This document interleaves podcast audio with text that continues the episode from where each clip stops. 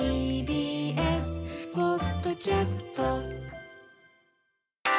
文化系トークラジオライフ文化系トークラジオライフ今夜は文化系大忘年会2023今年のプチ反省ガチ反省っていうことでね、その反省、えまあ、するだけじゃなくて今年もちゃんと振り返ろうってことで、あの、こんなこともあったよね、あんなこともあったよねって振り返りながら、まあ、反省、プチ反省するもの、ガチ反省するもの、えー、挙げていただいております。あの、あなたの、プチ反省、ガチ反省、メールでもお寄せください。life.tbs.co.jp です。あの、反省、本当にね、社会的にも、まあ、いろいろありましたし、まあ、あの、先ほどもありましたけども、社会的な反省すべきことってのは自分に振り返って、みたいなところも、あの、出てまいりましたが、えー、渋谷のだるま。私の今年の反省は来年50歳になるんですが、中学から大学まで女子柔道選手でした。で、柔道界の就職先は自衛官、警察官、刑務官というのが多いんですね。とそこで性加害は起きている。それは知っていましたが、それについておかしいと言える人にも言わないで来てしまいました。その結果、まあ、五野入里奈さんに非常に大変な思いをさせて、えー申し訳ないと思って。目黒区の男女共同参画で、えー三輪房子弁護士の講演、スポーツハラスメントに参加して、えこれから何ができるか、過去について何ができるか、え質問をして、過去については草の根運動として昔柔道をやっていた人と、あれは間違っていたと話すこと、え次回からは傍観者にならないと思うことをアドバイスいただき、今連絡を取れる柔道界の人とやった時に柔道界の性加害問題について話してみようと思ってますと、えいうことなんですけど、まあ、自衛官の、あの、話がちょっと出てきたあので、菅藤さん、あ。の、まあ、冒頭に話していたので、もしかするとお忘れの方もいるかもしれないので、あの、改めて説明をすると、まあ、一時期、えーっと、所属していらした。ということなんですけれども。はい、だからこちらの事件については結構どうしてもまあ目が追っちゃうというか、でそうですね。だからなんて言ったらいいんだろうな。やっぱりその逆に自衛官だから被害に遭ったんじゃないかみたいな感じの目線で見られることもちょっとうって思ったりとか逆にあのまたその一方であの20年前なんで私が自衛隊にいた頃ってだから20年前の感覚だったら冗談で済んでいたことが自分の身の上をこう振り返ると、まあ、今思うとハラスメントだだったなっていうこととかもまああるのでそれまあそうですね。自分の足元について考えることはやっぱりありましたね。反省。そうですね。反省になっちゃう。まあなんかその辺が結局、あの僕自身こうモヤモヤするところであのいやまあ自分自身にあのポッドキャストで喋った話もあるんだけれども自分自身を振り返った時に、まあ、そこを容認してきたのも自分の一部にちゃんとあるじゃんみたいな、まあ話になってくるとその反省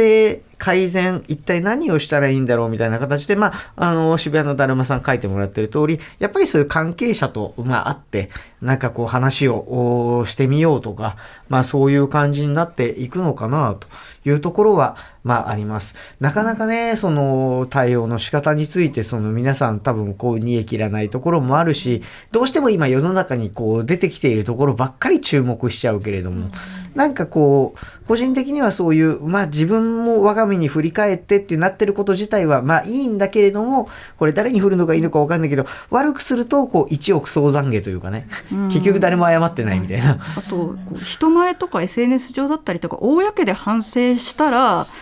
あの一抜けみたいに見らあの感じることもあってわなんていうんですかビーチフラッグみたいになっちゃってるように感じるのも、一番に謝罪を取り、はい。あの謝罪したポジションを取りに行っちゃう風に見、まあ本人たちがどういうね、あるかわかんないけど、それは確かにまあありただますね。そういう目で見てる自分もちょっと良くないというかひねてるなってまたちょっと反省しちゃうところもあるんですけど。いやそうなんですよ。だから僕とある局のあのお仕事をした時に僕ニュースコメンテーターだからさなんかこう何こういやこういうのはこういけないんですよっていう側なんですけど、やっぱね局としては自分たちがそういうことをまあ言えないのか言いたくないのかあれですけど、そう、偉い先生がこのようにおっしゃっている、本当にそうだと思いますみたいな感じで締められると、いやあのね、怖いですうーん、うーん。いや、あの、みたいな感じに、いや、あの、もうちょっと言うとなんかこう、マスコミ批判役をやらされたりとかするから。言いにくいことを言わせようとしてるとかある種鉄砲玉みたいな扱いになっているってことですか、うん。いやいやまあまあまあそんな別に悪意があるわけじゃないんでしょうけれどもなんかどうしてもねなんかこうそう誤ったもの勝ちもなんか違うしなんかこうとりあえず正論を言う誰かが言っとけば、まあ、そこで収まるというのも違うしというこのモヤモヤ感はあの大きいところではできないのでライフではしますっていう 感じですけど。いやもうあの今回ねだから反省っていうテーマを、えー設定したことに俺は反省してます。あの 皆さんがもっとカジュアルにあのプチ反省できるように、プチ反省ってテーマ入れたんですけど、割と皆さんやっぱ今年はね真剣にあの反省あのしないといけないと思っていることがやっぱりあったみたいです。あの他にもいっぱいあるといえばありますけれども、なんかでもみんなドヨンとして、ドヨンとしてるわけじゃないけど、なんかこう、なんかこう、うーんってお今のね、さっき俺が、あの、自分みたいな感じで、ドヨンとしてる感じの、おテンションの方が多いのかな。真面目な方が多いんですねま、真面目な方は多いです。あの、真面目な方はまあ、とても多い。あのね、あ、でもそれあるかもしれない。なんか、ちょっとこう、今ってさ、面白い話題を言っていいのかどうか問題みたいな、なんかこう、面白いっていうつもりで喋ったら、あの、いや、それは誰かを傷つけるみたいな、まあ、感じになったり、あ、じゃあ笑っていいんかな、これ、みたいな。あの、あね、つ、つ、あの、ちょいちょい発生、あの、しますよね。あの、どんどん読みたいメール、あの、読んでねっていう感じで振ろうとしてるので。ちょっと紹介したいメールがあって、浅くひろくさん、はいこんばんは、メリークリスマス。今年はコロナが落ち着き、雑談を取り戻そうと、お客さんとの打ち合わせで見た映画や日常の悩みについて話し、心を通じた会話や関係を目指した一年でした。そうした中で反省がありました。妹の彼氏と二人でご飯に行くことになり、それならお兄ちゃん頑張るよと音楽から追い立ち、いろいろ自己開示するが盛り上がらない。最後の手段で下ネタを挟んだら盛り上がるんじゃないか妹の彼氏は少し笑うと何か軽蔑するような目になり、すっかり空気が冷え込み、おじゃんになりました。悲しい。ごめん、お兄ちゃんやってしまった。下ネタ、私は毎日下ネタによって救われています。ラジオ番組でもそうですし、今まで友達、同僚と飲んでる時のほとんどは下ネタで、その度に盛り上がりの波が来る。そういう感覚で若い男と話す時は下ネタが受けるという短絡的な発想で、それが失礼でした。今年も性加害被害の事件がありましたし、様々なバックグラウンドがあるのに言ってしまう攻撃性については考えました。近くの席で嫌な思いをした人がいるかもしれない。適当に発言したことで気づかず攻撃する側の方に回っていることにがっかりし、寝込みました。下ネタがダメというわけではなく、男性だけでの話にもう少し話題や笑いの種類が持てないのかと思います。これは私の能力不足もあるのですが、下ネタではない。感情が動いて心が通じ合える話を来年も探したいと思いますと。ぜひ、これは、はい。チャーリーさん、メロ先生に、エリーツのエリーツの、うん。エリーツの、男子サークルであるエリーツの、そうですね。いや、でも、これ難しいな。ここれ下ネタでも確かに、なんか、しなくなったな、俺。まあまあまあまあ、あの、そういうあの人が周りにいるかどうかもありますけどね。そうですね。うんで僕なんか周り若い学生じゃないですか。あ、そうですね。だから、うんいや、むしろ逆にずっとなかったのに、うんなんかこう、あれですよね、いろいろ、まあ飲み会できるようになった、なんつうと、なんかこう、急にね、平成に戻ってる感がある。うんう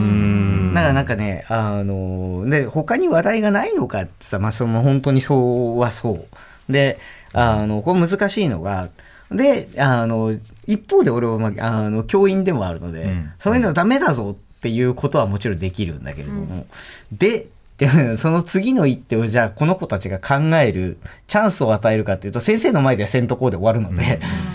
さてどうしたらいいみたいな話はあります。ただそのもう少し話題や笑いの種類が持てないのかっていう話に関しては一応、えっと、こっちが見ている話で言うと、僕、えー女子学生も多いので、ものすごく話題の、わあの、何、種類が広いかっていうと全然やっぱそんなことはなくて、基本的には、あの、いわゆる、何、女子受け的な、あの、女子サークル的な話になっちゃう女子もたくさんいるし、で、そういう意味では、なんとなくやっぱ同じような人と同じような話題で盛り上がりたい、えーっていう、まあ、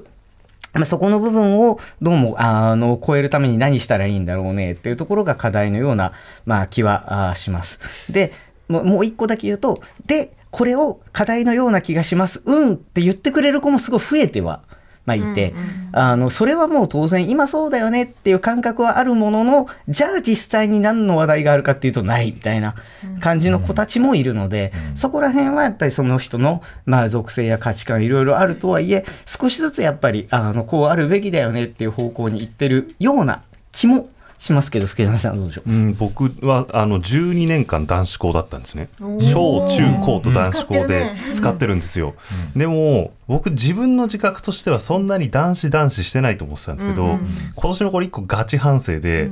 パートナーから「お前は男子校のノリが過ぎる」と怒られまして、結構真剣に怒られまして、で自分はそんなことがないだろうと思ってたんですけど、あのいろいろと振り返ってみると、この先ほどのあのメールの浅くひろくさんの最後に、男性での、えー、と話にもう少し話題や笑いの種類が持てないのかと思いますっていうふうに書いてらっしゃるんですけど、僕は最後に笑いに落とそうとしすぎるんですよ。なんか話題があった時にオチを求めてしまうオチを求めたりとか、なんかとにかく笑いで一回それで一区切りにするんですけど、話の終着点として、笑いの種類じゃなくて終着点の種類を増やさないといけないんだなと思っていて、それが笑いじゃなくて「うんなるほど」とか。ああ、わかるとか、共感とか、あの、笑い以外の何か、これでいいんだっていう、なんか笑いが起きないと、終わった感じがしないんですよね、男子校のノリって。だから、ここで終着点でいいんだっていうのを増やすようにしました。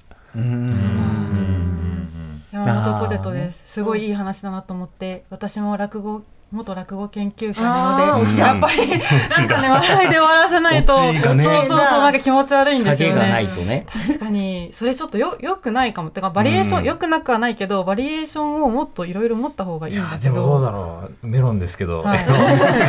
関西人だから俺。チャーリーも今関西じゃないですか、関西文化ってマジで、え何それ今の話どこが面白いの？みたいな。だから面親白くな関西なんだけどすぐ「でオチは?」って言われる。そうなんだよ私もね関西の自衛隊に4年いたんで、う。やばそう。とか言って関西の人が多いそうだよね。な。モロ以外の話をしてもはみたいになるから、それは東京来た時にでもちょっと楽でしたよ。うんなんか普通の面白くもないけどなんとなく話せるからうん、だからまあ、あの難しいなと思うんだけれども、その難しさっていうのが、まあ、なんとなくこう、思うのは、まあ多分、日本のその学生さんとか見てるとね、同じような人たちの、同じような学歴の、同じような、まあ、人生経験の人が多いじゃないですか。あの刈谷武彦さんかな？があの雑誌で書いてて今イギリスにいらっしゃるので、であのこっちにいるともうとにかくあのガザ侵攻とかセンシティブすぎて、でも絶対に避けられないから、要するにもう最初からもうついてる立場も見てる世界も明らかに違う人同士が同じ大学で学んでいるので、大学の学長のメッセージからもうとにかくそのまあ多様性であったり多様な世界の視点であったりっていうのがもうリアリティを持ってビシビシ伝わってくると。いう話があって、まあ、そういう、なんていうか、バックグラウンドの違いみたいなものを、あの、意識しようねで終わってしまう。本当になんていうか、いや、全然違うからみたいな、まあ、世界とは、やっぱそこら辺がこう、なんていうの、あの、多様性みたいなものが、どうしても想像力の世界になってしまっている感じは、やっぱりあるんですよね。もしも、例えばあなたのクラスメートに、例えばセクシャルマイノリティの人がいたらどう思いますかになっちゃうんです。で、いや、あの、堂々と、あの、私はカミングアウトしてますみたいなクラスメイトがいるみたいな話じゃなかったりするので、なんかそこでバリエーションを増やすのも結局想像な、想像力の世界になっちゃうよね、というのは、なんかこう、不自由さを感じるところではある。一つメール読んでいいですか、はいえーソマスタさん川越市こんばんは。山本ポテトさん工藤文子さんと半日くらい雑談したいソマスタです。働き者ラジオが好きすぎる。すいません。恐縮です。読みましたはい。でさて今年のプチ反省です。音楽を通じて知り合った人と食事した際に本やコミックの話題を振っただけでなく興味のある分野について少し語ってしまったこと相手からは何も反応がなくまるで興味がないことを知ってがっかりしましたが後になってあれは私が悪かったのだと反省しました音楽の話をもっとすればよかったのです。うざい人だと思われただろうな。私は以前にもスポーツ観戦を通じて知り合った人に同じ過ちを犯してしまいました。これからは本の話の押し入り押し売りはやめようと思います。その場に応じた話題で楽しめばいいのです。そして来年こそは読書会のようなイベントに参加しようと思いますということで。謝ろうか。そうです倉本さんと助谷さんが顔を見合わせて社会のいかんいか。ん。まあでも申し訳ないです。趣味の話いやこれね結局あのちょっといくつか問題切り分けないといけないことがあって。要するに今例えばその話題の問題だとかあのなんだとかっていうのって基本的にはあの僕の理解では公的な場面におけるあの公的な関係性を取り結ぶ時の、まあ、大前提みたいな話だと思うんですよ。で一方で日本あ社会の場合は特にそこがうまく切り分けられてなかったから、まあ、職場恋愛とかあったらいいよねみたいな感じになっちゃうと、公的なコミュニケーションと私的なコミュニケーションが混じっちゃうので、それはダメだよねって話になるからここはきちんと、まあ、公的なコミュニケーションでいきましょうっていう話と、私的に誰かと取り結んでいくときには当然その人が持っている、まあ、傾向性とか、あの趣味とか好きなものとかっていうのに寄っていくから、当然その相手の好きなものと、まあ、すり合わせていく作業っていうのはそれとは別に必要になるわけ。でこの好きなものをすり合わせていく作業も多分すごい苦手になっていて、あの多くの若い子がまあ喋りながら「何々って分かる?」から入るとね知ってるじゃないね。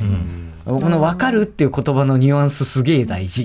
って思っててこの分かるの中にいろんな意味が込められているわけですよ。でこの分かるをちゃんとその超えてきた人としか喋りたくないみたいなのはまあそれこそあれじゃないですかあの推し活絡みではすごい聞きますよね。なんとなく熱量が合うか合わないかをものすごい探ってから喋り出すみたいな。そうですね。あの多分藤田さんそれこそ推し活絡みでも、まあ、記事書かれたり、まあ、してると思うんですけれどもなんか趣味の世界で人とつながっていくのってな、まあ、ちょっと前だったら結構なんかそういうこう趣味を通じて人とつながって輪が広がるのいいよねアイドルオタク最高みたいな、まあ、そんな感じはありましたけどなんとなくその辺結構こう相手とのこうなんつうの熱量を測りかねて苦しくなってるところを見たりもするんですけどいかがですか？そうですよね。やっぱり SNS とかで比較しやすくなっちゃってるからこの人すごい全国でコンサートを見てるのに自分はとかあのつながりやすくなった一方で比較もしやすくなったから見えやすくなったからこう摩擦が生まれちゃうんだのかなっていうのも思うんですけどうーんそうですね。いやとりわけまあそれこそあのビジュアル系の世界、えーについていろいろ書かれて、まあ、いて、まあ、ちなみに最近 V っていうと VTuber になっちゃうので若い子と話合わないんですよそうなんです。よね。あ V 系の V がバーチャル YouTuber の V マジで V の界隈っていうので、あの人たちだから V のものとか V 系っていうと一瞬こうちょっとプロフィールと確認してバーチャル YouTuber の話をしてるのかビジュアル系の話をしてるのかそういうトラップが最近は思うだから趣味の共通言語のズレみたいな確かにある。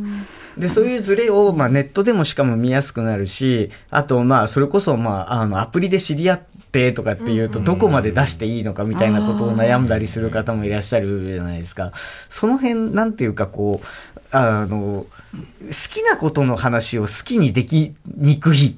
感じはちょっとありますけどね。そうですよね。それこそネット上だとやりにくいからもう LINE であのクローズなところでやるしかないよねみたいなこととか、そのいわゆる解釈違い推しに対しての解釈違いが発生してしまうから、むしろ一昔前はインターネットでつながったオタク友達があのいいよねって話だったんけれども最近そのいわゆる不祥事とかもあるからその不祥事に対する解釈も違ってくるじゃないですかちょっと重たくなってすいません。いやわかりますだ。からこの話はちょっとあの鍵垢じゃないところとかではできないよねみたいな話とかうんどんどんクローズドになっていった印象はありますね確かに今年1なんかそれが多分もうなんか作用反作用みたいな話だと思っていて世の中こういうコミュニケーションをしていくべきだよねってなればなるほどじゃあもう外ではできないから内輪で好き勝手言ってやれみたいな、まあ感じに逆に閉じていってしまって、あのプライベートに喋ってんだからいいじゃんみたいな、まあ感じになるかもまあしれないただし。その一方でいまだに悪いインターネットの差別用語的な、ネットスラングを平気で使う人とかもいるじゃないですか。リアルでいるからね。はい、まあ割と私あの90年代ぐらいからインターネット始めてそういう大体そういうネット文化にひた使ってきたので、パッと出るんですよね。であまあもうダメだなって思うんですけど、気抜くと出そうになるので、うんメロンさんありませんか？そういうこと。嘘松とかそう嘘松は嘘松ぐらいならギリ嘘松は特定の作品を不当に貶める言葉なのでダメです。そうなんですよねあ私はそれあのそうなんですよ怒られたことあります友達から。うんあえだからあ。でも文脈がわからないそうなんとですよそこが共有できないまんま。でこれがだから本人の中では、まあ、ネットで流行ってるちょっとした冗談用語だけどガチ差別用語みたいなのだったりするみたいなことっていうのが。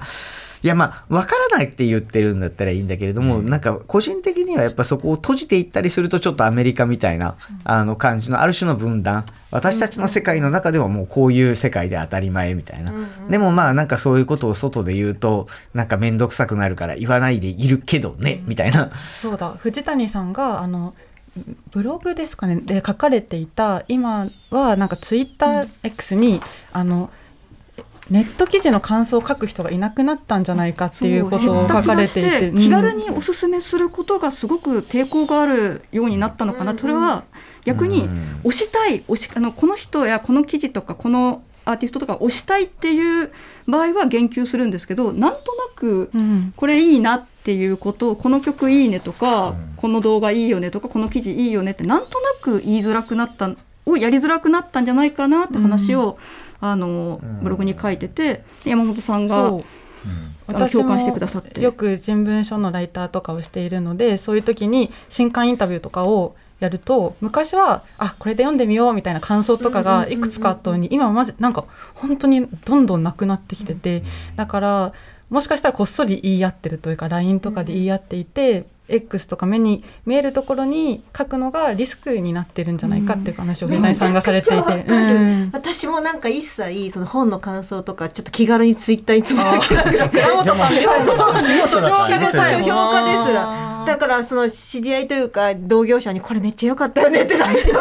て書評家ですらっていうか書評家だからこそですよねどちらかというと誰に言及するかで何かが決まってしまうんですよ、そう。うん。視線が重たくなってしまうという。うん。うん。うん。だ本来だったらまあそれを意識することでもっと風通しを良くしようねっていうふうにまあなっていくはずなんだけれども、まあ、日本ではあのそれこそそこまで大きな社会問題として報じられているわけではないけど、まあ、韓国に行けばあるいは中国でもあのジェンダー絡みではネットの対立がもう本当にあの激化も激化ちょっとした情報を読み取ってはこれはまああのジェンダー的なあ形で炎上だバーンっていうねどっち側がどっちなのかも分かりませんがみたいなことがまあ起きるようになってくるとなんとなくこうバックラッシュという言葉を思い出す感じもします。結局世の中がこうしようねっていうふうに、まあ、行くと、あの、そこで、あの、なんか気に食わないぞとか、それじゃあ自分たちが今までできてたことが自由にできなくなるとか、